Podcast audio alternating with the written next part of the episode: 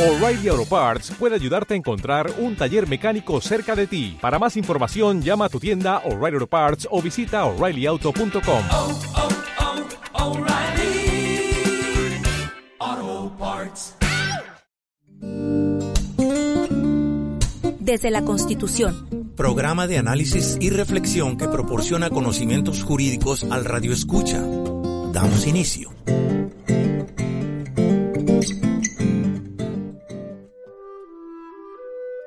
Muy buenas tardes, usted Radio Escucha que nos sintoniza en esta frecuencia 106.7 de Política y Rock and Roll Radio y en esta emisión número 141 del programa de radio desde la Constitución.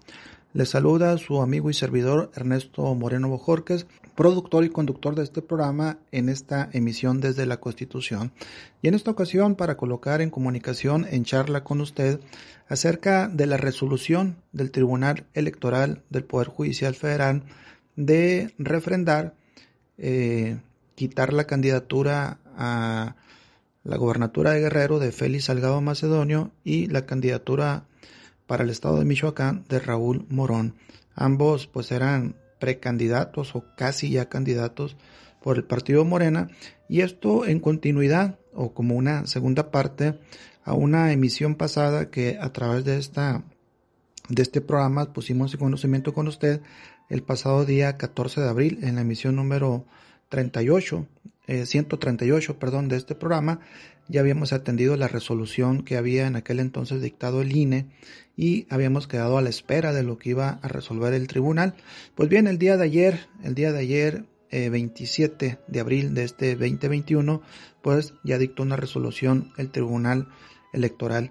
Entonces, al respecto, ese va a ser el tema que vamos a tener en comunicación con usted, pero antes de abordar y entrar en conocimiento un poco más a profundidad acerca del tema, es pertinente recordarle que este programa usted lo puede sintonizar también a través de internet, en redes digitales, en la liga pyrrradio.listen 2 con número 2 myradio.com pyrrradio.listen 2 myradio.com y también decirle que estos programas eh, se están grabando dada la contingencia sanitaria se pregraban y posteriormente pasan al aire a través como dije del 106.7 de frecuencia modulada pero también quedan eh, almacenados en un podcast en este caso en Spotify o ebooks.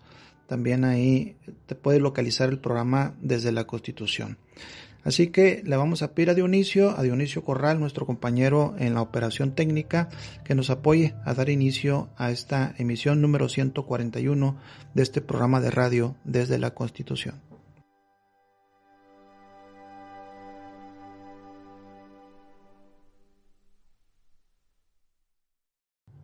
Muy bien, ya estamos al aire, como dije, en esta emisión número 141 de este programa de radio desde la Constitución, transmitiendo hoy día miércoles 28 de abril de este 2021 y mañana en repetición o en retransmisión jueves 29 de abril, pero a partir de las 13 horas, una de la tarde.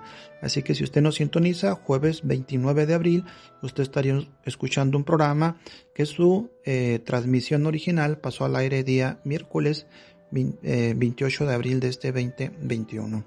Y como lo decía, el tema a atender es justamente abordar que el día de ayer 27 de abril de este 2021, la Sala Superior del Tribunal Electoral del Poder Judicial de la Federación confirmó el retiro de las candidaturas de Félix Salgado Macedonio y Raúl Morón Orozco a las gobernaturas, en el caso de Félix Salgado a Guerrero y en el caso de Raúl Morón a Michoacán, ambos postulados por el partido Morena. Y esto fue así porque se concluyó que no entregaron en tiempo y forma sus sus reportes de ingreso y gastos de campaña.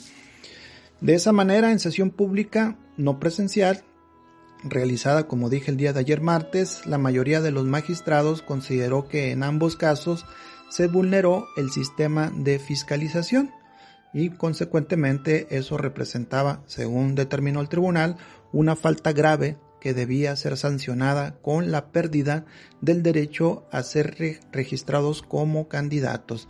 Esto es, pues le quitan las candidaturas a Félix Salgado y a Raúl Morón Orozco. En el caso particular de Félix Salgado Macedonia, Macedonio, los magistrados aprobaron por mayoría el proyecto del magistrado Indalfer Infante, quien propuso al seno de dicho pleno del tribunal confirmar la resolución del INE, donde, como lo habíamos ya analizado en el programa del pasado 14 de abril, había en una votación mayoritaria de 6 contra 5 habían establecido pues quitarle la candidatura a Félix Salgado Macedonia. Entonces es un hecho. Le quitan la candidatura a Félix Salgado Macedonio, ya no podrá contender como candidato por Morena para la gobernatura de Guerrero en una votación de 6 a 1. Es decir, 6 votos a favor de quitarle la candidatura y un único voto de dejarle la candidatura que lo emitió el presidente de esa sala superior de nombre José Luis Vargas Valdés. Entonces, ahora Morena, el partido Morena, particularmente ahí en Guerrero, contará con un plazo de 48 horas a partir de que sean notificados de esa resolución. Seguramente serán notificados hoy miércoles o mañana jueves y a partir de ahí le corren 48 horas, o sea, dos días, para que coloquen en sustitución de Félix Salgado a un nuevo candidato para que pueda competir de aquí al 6 de junio. Es decir, ya nomás le restaría mm, pues prácticamente todo el mes de, mayo. Es decir, 30 días, 25 días, si acaso, para hacer campaña electoral con un nuevo rostro, una nueva eh, eh, publicidad o eh, nueva papelería, es decir, hacer toda una reestructuración para que aquel candidato que vaya a suplir a Félix Salgado pues pueda hacer la campaña en esos escasos días que le restan de aquí al 6 de junio.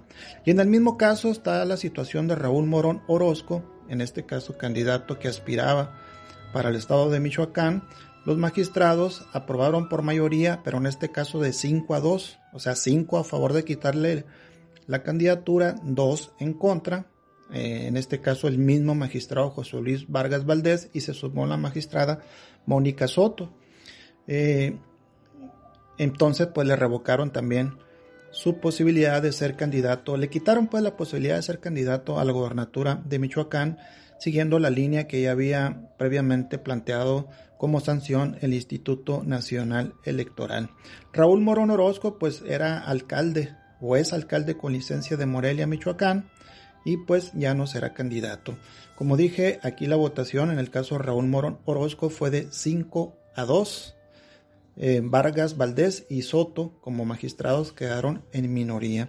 Entonces corren esas 48 horas.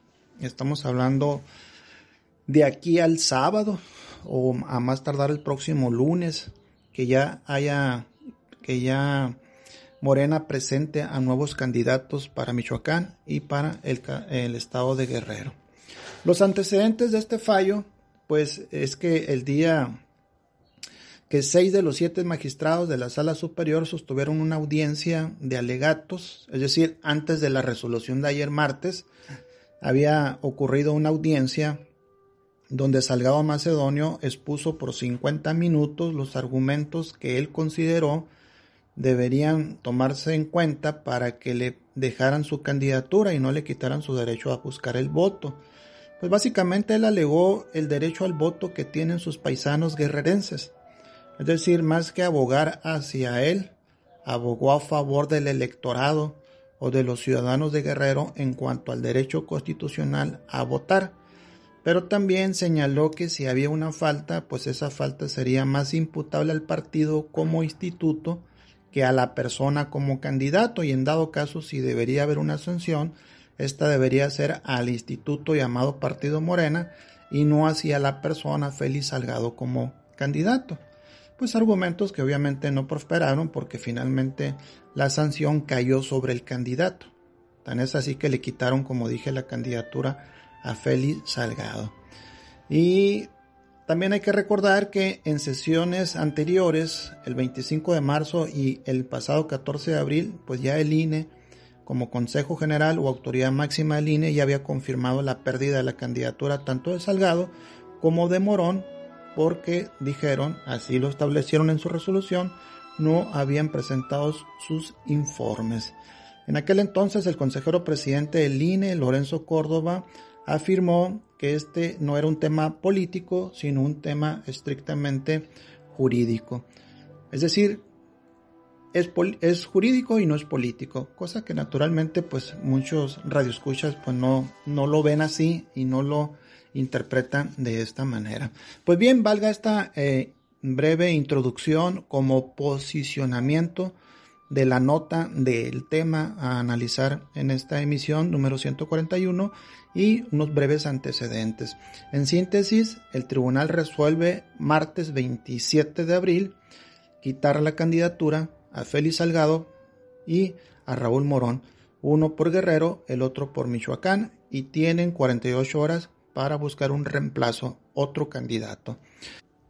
Desde, desde la Constitución, ¿cómo vamos a visualizar eso? Pues yo creo que más que analizar la resolución del tribunal, que ya es la última instancia, ya no hay recurso que revierta esa determinación, podríamos estar de acuerdo o no estar de acuerdo, yo creo que aquí vale la pena analizar el papel del partido político como un instituto de interés público desde la Constitución.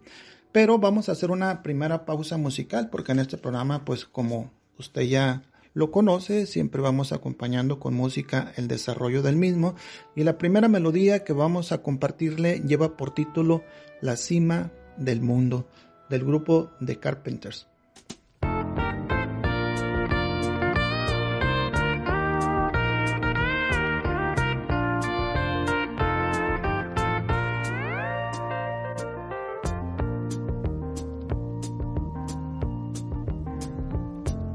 Such a feeling's coming over me. There is wonder in most everything I see. Not a cloud in the sky, got the sun in my eyes, and I won't be surprised if it's a dream. Everything I want the world to be is now coming true, especially for me. Is clear, it's because you are here. You're the nearest thing to heaven that I've seen.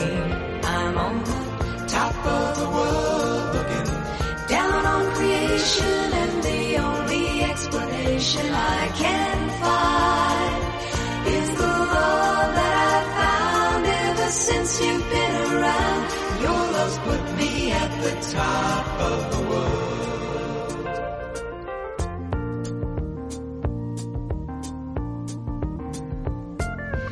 Something in the wind has learned my name, and it's telling me that things are not the same. In the leaves on the trees and the touch of the breeze, there's a pleasing sense of happiness for me. There is only one wish on my mind. When this day is through, I hope that I will tomorrow will be just the same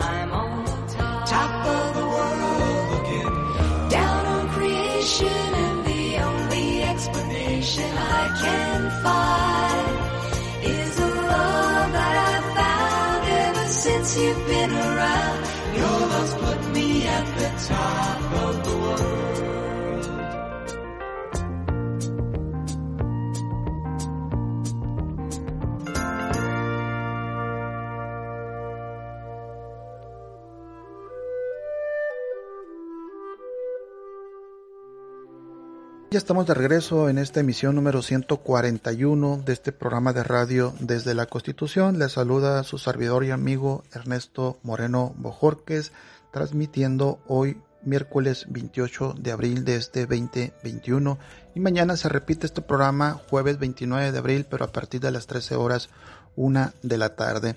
Usted está escuchando, usted está sintonizando una estación de radio comunitaria una estación de radio ciudadana, política y rock and roll. Y está sintonizando la emisión del programa de radio desde la Constitución. Y en este momento analizando la resolución que emitió el día de ayer martes el Tribunal Electoral de la Federación para retirar las candidaturas a gobernadores de Guerrero y Michoacán a Félix Salgado Macedonio y Raúl Morón Orozco. En ese sentido, ya adelantamos en el segmento anterior la nota de cómo se fue desarrollando la votación que dio lugar, como se menciona, al retiro de las candidaturas de las personas ya indicadas. Y al respecto, habría que desprender en análisis que esa resolución que ha emitido dicho tribunal electoral es una oportunidad a revisar los procedimientos de postulación de aspirantes a cargos de elección popular y sus protocolos de rendición de cuentas y su forma y fondo de conducción partidista popular. Es decir, hay que hacer una revisión de cómo están funcionando los partidos políticos. En este caso le está tocando el turno a Morena. Entonces, valga decir como ya lo planteó el periodista reconocido y analista Julio Astillero en su nota de la jornada, que esto es una buena oportunidad para que Morena revise a su interior sus procedimientos de postulación de candidatos o de aspirantes a candidatos y sus procedimientos internos de cómo llevar a esos aspirantes a candidatos a finalmente ser formalmente candidatos. Y esto es así por lo que ha sucedido en estos casos de Salgado y Morón, como parte de un amplio abanico de candidaturas que han sido impugnadas a todo lo largo y ancho del país. Fíjense, había yo dicho en anteriores programas que dentro del partido Morena se registraron como aspirantes a buscar ser candidato de algo y para algo más de 100 mil personas. Es decir, usted se puede imaginar el Estadio Azteca lleno repleto de personas, pero que todas esas personas buscaban ser candidatos a través de Morena a algo, a un puesto. Cuando hace 5, 6 o 7 años este partido prácticamente era inexistente. Era un partido de reciente creación. Entonces tenemos un fenómeno de crecimiento exponencial de aspirantes que buscan a través de ese partido como una marca llegar a ocupar un puesto de elección. Eso dio lugar a que mucha gente pues se quedara sentada, que no lograra el propósito de ser candidato. Y se da lo que se ha denominado la rebelión de los sentados. Pues bien, estos que no quedaron como candidato a algo, pues se han rebelado. En, aquí en Sonora pues han tomado las instalaciones del Consejo Estatal de Morena, en otros municipios han salido a la calle a protestar y en los hechos han concretado más de mil impugnaciones ante este tribunal electoral, lo cual podría poner en serios aprietos a ese partido denominado Morena en cuanto a sus procesos internos de elección de candidatos. Por eso atinadamente dice en su columna Julio Estillero que esto constituye una temprana derrota para Mario Delgado y por lo tanto se requiere objetivamente, serenamente, hacer una oportuna autocrítica al interior de tal partido. Y todo esto para evitar pues distorsiones que afecten en lo sustancial las aspiraciones de millones de personas que vieron en ese movimiento de regeneración nacional llamado Partido Morena una posibilidad de llevar a la realización un proyecto que aspira a buscar la encarnación de una esperanza nacional que se traduzca en un cambio positivo en este país. Y en ese tenor, pues valdría la pena darle un vistazo a qué dice la Constitución acerca de qué es un partido político. Dice la fracción primera del artículo 41 de la Constitución que los partidos políticos son, son de interés público. Es decir, que toda la sociedad o todos los miembros de esta sociedad podremos tener de manera directa o de manera indirecta un interés en que exista, evolucione y se desarrolle un partido político. Porque es una forma de que los ciudadanos puedan expresar su, eh, su manifestación de ideas, su libre asociación y de una manera de participar en la vida pública y en las tomas de decisiones de la vida pública de nuestro país. Y para que ese partido político pueda concretarse en la práctica, pues hay una ley que determina el cómo, el dónde y el cuándo, a través de normas, requisitos para su registro, su forma de intervención, derechos y obligaciones, etc. Todo eso, como menciono, está señalado en la fracción primera del artículo 41 y dice que un partido político, político tiene como fin promover la participación del pueblo, que el pueblo participe en la vida democrática, que ese pueblo contribuya a la integración de los órganos de representación política, de organizaciones de ciudadanos, que puedan hacerse posible el acceso de tales ciudadanos al ejercicio del poder público, de acuerdo con un programa, de acuerdo con principios, con ideas, es decir, con una ideología, un pensamiento, de manera que se ejerza al interior el sufragio efectivo, universal, secreto, respetuoso, discreto, es decir, da una serie de lineamientos la Constitución de cómo debería internamente ser el funcionamiento en lo general de un partido político, pero aceptando que hay un proyecto que comparten ciudadanos afines, semejantes, que tienen una idea de cómo es su país y cómo creen ellos que pueden mejorar esa idea de país. Eso se aglutina en lo que se denomina un partido político. Y para ir graduando un poco más sobre ese tema, eh, me voy a permitir hacer una segunda pausa musical porque enseguida de la pausa vamos a darle la voz a un doctor, filósofo, que nos va a hablar de manera más simple y profunda que es un partido político y a partir de ahí ir desgranando esta exposición de esto que consideramos que debe hacerse un replanteamiento no solamente en ese partido Morena, sino en el resto de los partidos, que es una crisis que tenemos actualmente. Así que la segunda melodía que vamos a proponerle a la escucha lleva por título Victoria o Victorioso de Santana. Vamos a melodía, Dionisio, y en breve regreso con usted.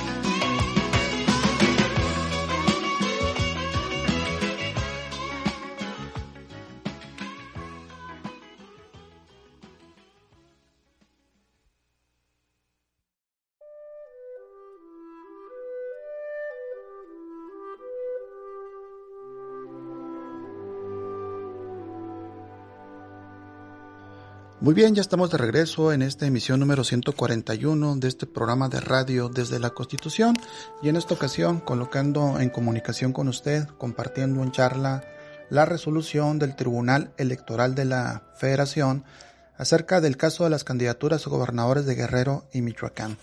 Ya compartimos con usted la nota de que fue retirada la candidatura de Félix Salgado Macedonio y de Raúl Morón Orozco. También mencionamos que esto da la oportunidad y debe ser así para que al interior del partido Morena se haga un análisis de autocrítica en cuanto a los procedimientos que se siguen para seleccionar candidatos y la forma y modo como se van desarrollando de precandidatos para luego brincar a ser candidatos. Y también decíamos que hay miles de impugnaciones, o para ser más precisos, arriba de 1100 impugnaciones en todo el país que se plantearon ante el Tribunal Electoral, ante ese mismo Tribunal Electoral, por gente que aspiraba a ser candidato dentro de Morena y que finalmente no logró una candidatura. Lo cual nos indica que tendríamos que voltear a ver cómo es un partido político o cómo debería ser un partido político, considerando las bases que también ya le indiqué que establece el artículo 41 de la Constitución. Y al respecto también le anunciaba que el reconocido académico y filósofo, el doctor Enrique Dussel, siempre nos ha dicho, y ahorita lo va a tener usted a la escucha, que un partido político no es meramente una maquinaria electoral, sino debe ser una escuela de formación política. Porque si queremos una nueva política o una nueva forma de concebir cómo debe organizarse la sociedad para que se, se refleje en nuevas políticas públicas, se requiere de nuevos políticos, de nuevas concepciones de forma de ver la política. Y luego se pregunta el doctor, bueno, vamos a escucharlo y ahorita le comparto. partido no es una maquinaria electoral, sino una escuela de política. Quiero volver sobre esa idea. Un partido maquinaria electoral significa siempre hay elecciones próximas, aunque sean en los próximos seis meses o en el próximo año, y entonces gente que pretende ser elegido, pero para ser elegido tiene que primero ser candidato y para ser candidato tiene que lograr dentro del partido tener un apoyo y bueno, eso es una maquinaria para elegir un delegado del partido que sea elegido como representante del pueblo para que gobierne. Pero lo que pasa es que ¿quién formó a ese candidato del partido que va a ser representante del pueblo en la línea del partido? Porque hay muchos partidos. ¿Y por qué hay muchos partidos? Yo creo que la idea de partido no es para nada inútil. Partido político es un grupo de gente que conociendo su país tiene un cierto proyecto de él. Piensa que el país es así, asá o de la otra manera. Y en el fondo la gente elige representantes de esos proyectos. Claro, decimos esto es un partido de derecha.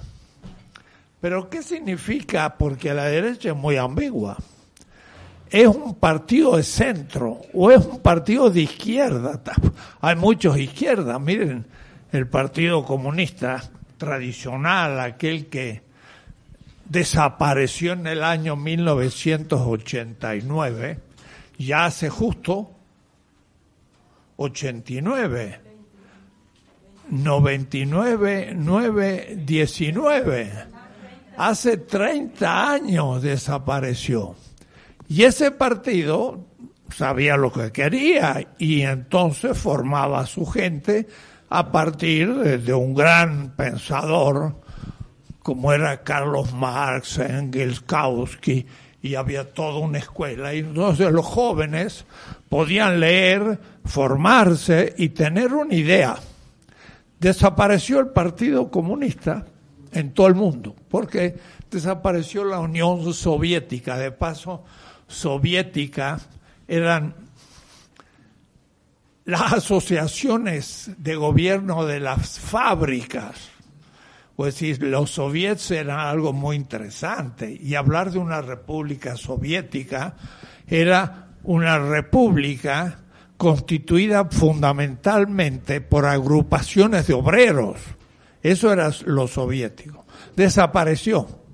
Y entonces la izquierda, ¿qué ideología, qué teoría estudia?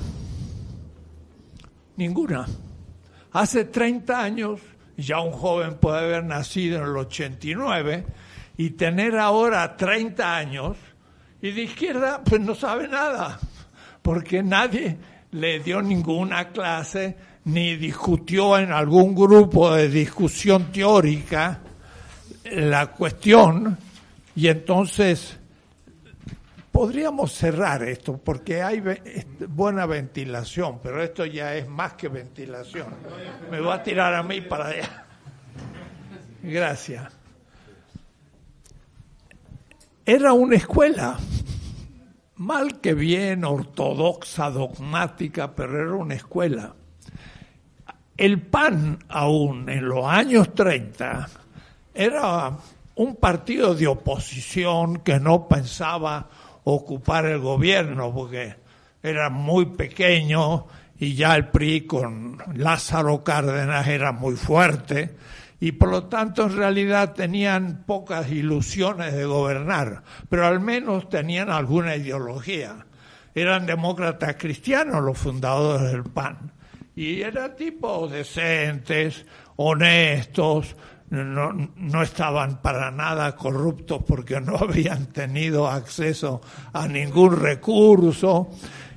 Ahí tenemos dos tipos de partidos que tenían algunas ideas de lo propio.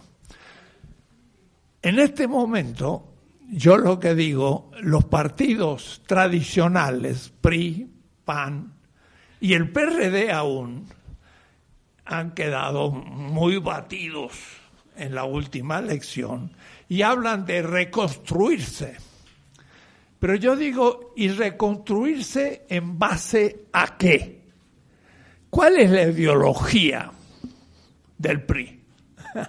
si yo le pregunto a un priista del más alto nivel y, y popular, a ver, ¿cuál es la fisonomía de la democracia en el PRI? Primero ni debe saber lo que es la democracia, así que va a decir, vaya a saber. ¿Y qué vi- visión tienes de la, de la función de un representante del partido? Es que es amigo del otro que también es priista y le prometieron ocupar un cargo y ganar tanto dinero y entonces por amistad y por corporativismo soy priista no tiene ideología. Y ahora van a reconstruirse. Dicen, nos falta contacto con el pueblo, por supuesto. Fue una estra- estratosfera de una nomenclatura o una burocracia que no se ligó más al pueblo, sino más bien lo compraba justamente en los momentos electorales. Era una maquinaria electoral de una élite con dinero del Estado que compraba a la gente más pobre y que votaba y lograba en las buenas épocas mayoría. Ya al final no pudo. Lo mismo le pasa al PAN, porque al PAN al llegar con Fox a la presidencia, el núcleo de gente de los 30 y 40 que tenía alguna ideología ya desaparecieron y ahora empezaron a ser los amigos de los que gobernaban y, nuevamente corporativistas panistas. Si uno le pregunta, a ver, ¿cuál es tu diferencia del proyecto del PRI con el del PAN? Como Estado, como democracia, como qué significa el pueblo. No tiene ninguna idea. Con el PRD pasó lo mismo. Porque al fin se quedaron los chuchos con el PRD y dijeron nosotros somos el socialismo realista que va a gobernar. Y entonces se dedicaron a copar el partido y tampoco tuvieron contacto más con la base. Y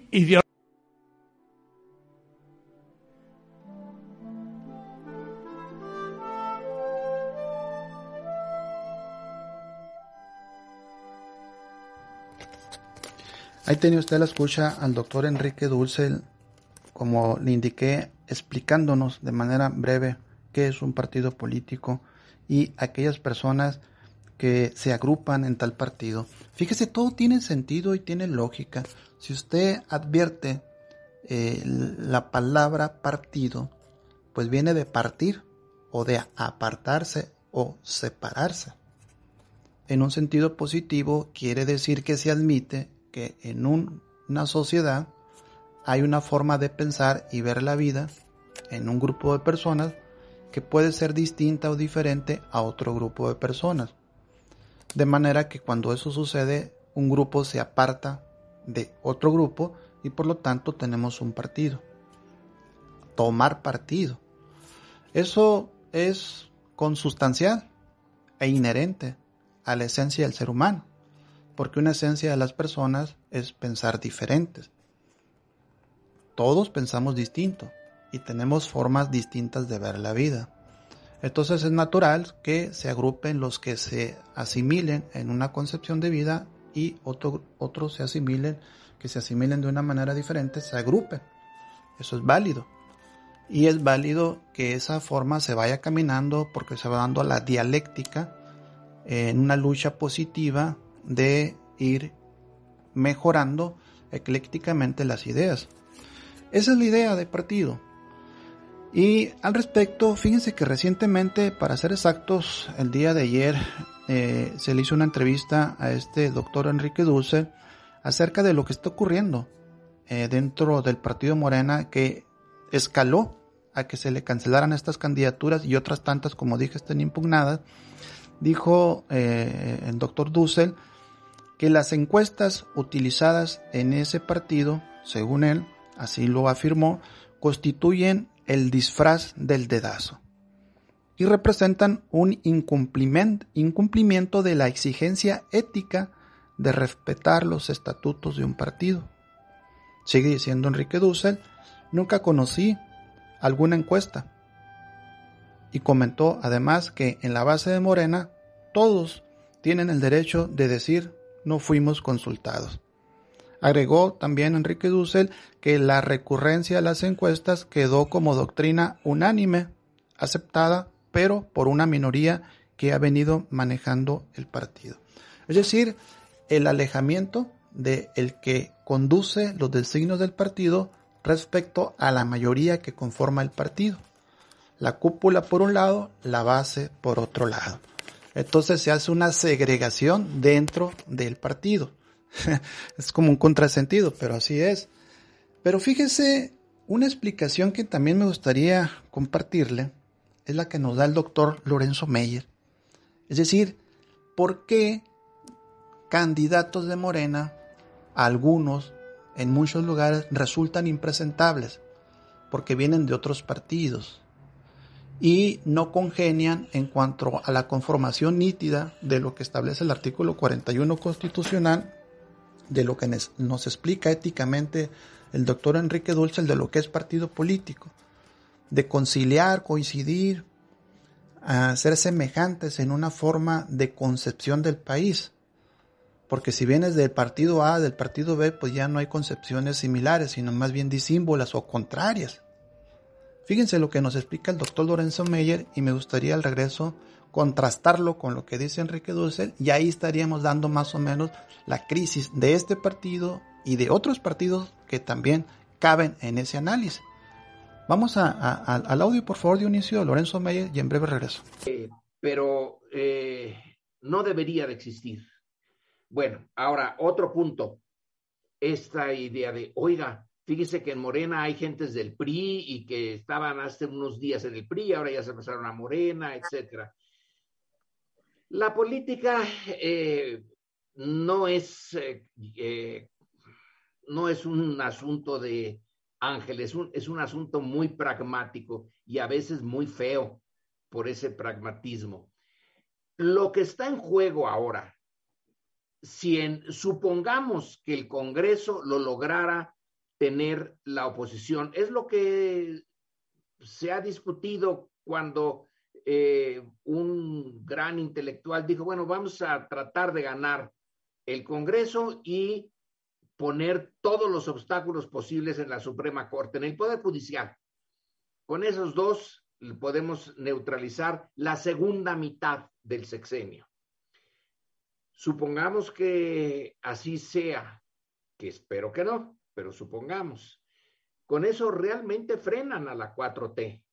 Eh, podrán seguir los otros tres años, pero ya el Congreso lo sería realmente un frenón.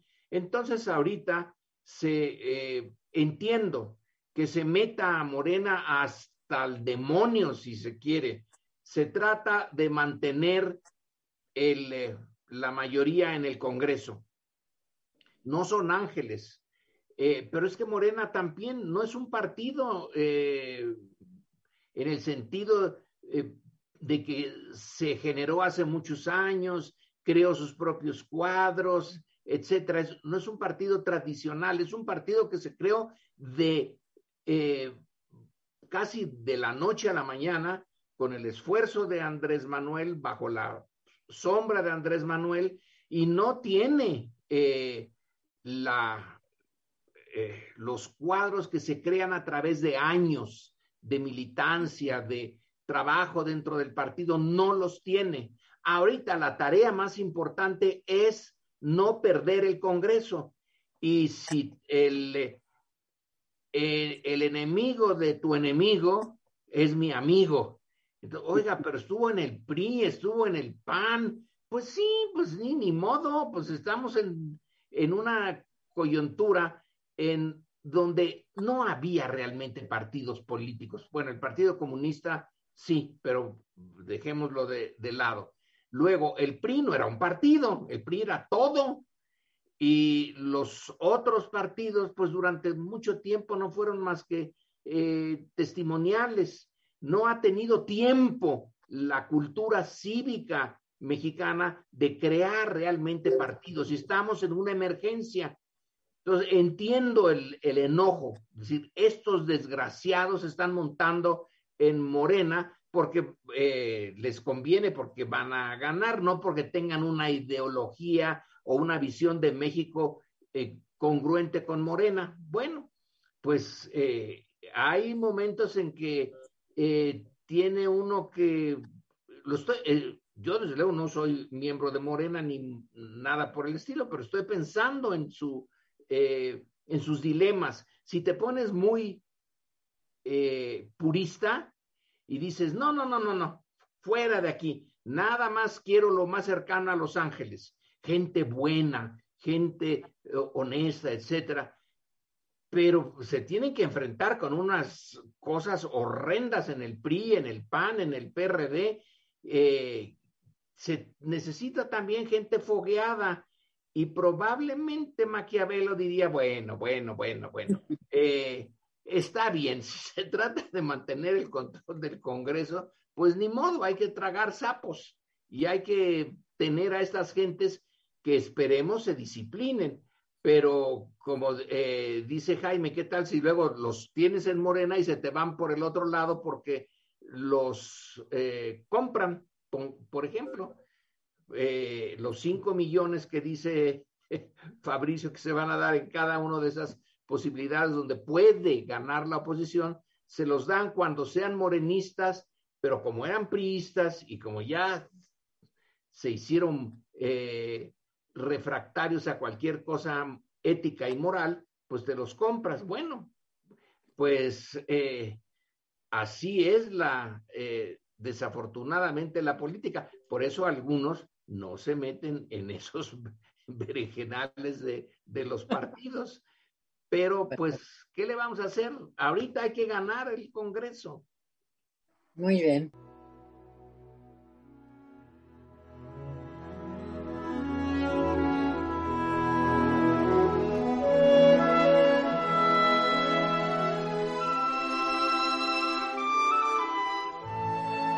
Tiene usted a la escucha la voz del doctor Lorenzo Meyer y en resumen, pues en síntesis, él nos comparte que en este asunto de candidatos y partidos, pues no es un asunto de ángeles, sino más bien un asunto de cosa de pragmatismo, de ser práctico. Y también agregó que Morena no es un partido y no creo que sus no creó sus propios cuadros y esto por su reciente creación. Yo agregaría que quizás por eso haciendo esta reflexión de lo que estamos escuchando, quizá por eso Morena no empiece con el nombre de partido, como Partido Acción Nacional, Partido Revolucionario Institucional, Partido de la Revolución Democrática, aquí es Movimiento de Regeneración Nacional. Como diciendo, no nos segregamos, sino nos confluimos y caben todos pero al caber todos entonces se hace un relajo, desde mi concepción naturalmente. Y luego sigue diciendo Lorenzo Meyer, pues hay momentos en que se tiene, pues no ser, no ser muy puristas, sino que tenemos que buscar gente fogueada porque se va a confrontar con gente pues horrenda, dice Lorenzo Meyer. Entonces ahí la dejo a su consideración lo que dice Lorenzo Meyer, lo que dijo el doctor Enrique Dussel, que un partido debe ser una escuela de formación política, una escuela de ideologización, de formación de cuadros, para que se proyecte las aspiraciones de un pensamiento de país que se traduzca en políticas públicas. Pero acá tenemos esta otra realidad que nos comparte Lorenzo Meyer y quizás ahí ya se va entendiendo y explicando lo que ocurrió con el descarrilamiento de estas dos candidaturas y de esta serie de impugnaciones, pero también las alianzas que se ven en otros partidos que antes eran como el agua y el aceite y ahora están juntos. Todos tenemos una crisis de partidos políticos y eso también demerita la democracia y los derechos cívicos, políticos de todos los ciudadanos y ahí ya no, es, no estamos siendo compatibles con lo que prevé la Constitución. Vamos a ir a otra pausa musical ya para ir a la recta final de este programa y, y viene el caso, fíjense porque esta canción que les voy a compartir se llama Bajo Presión y se la ponemos a la escucha de Dionisio y en breve regresamos.